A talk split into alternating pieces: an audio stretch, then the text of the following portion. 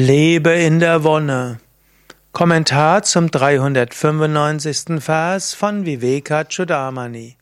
Shankara schreibt: Was gibt es da viel zu sagen?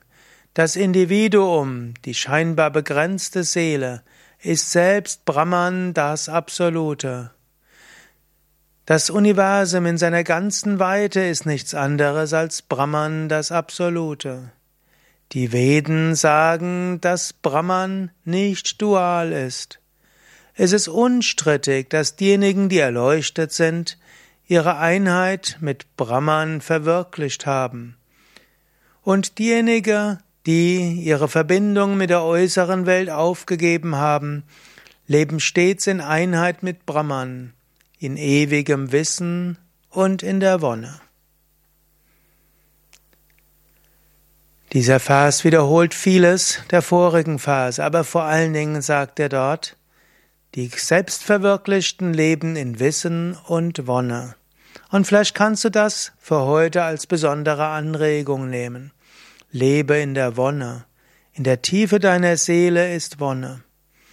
Äußere Dinge mögen da sein, dein Körper mag Schmerzen erzeugen, andere mögen nicht freundlich zu dir sein, vieles mag dir gelingen oder nicht gelingen.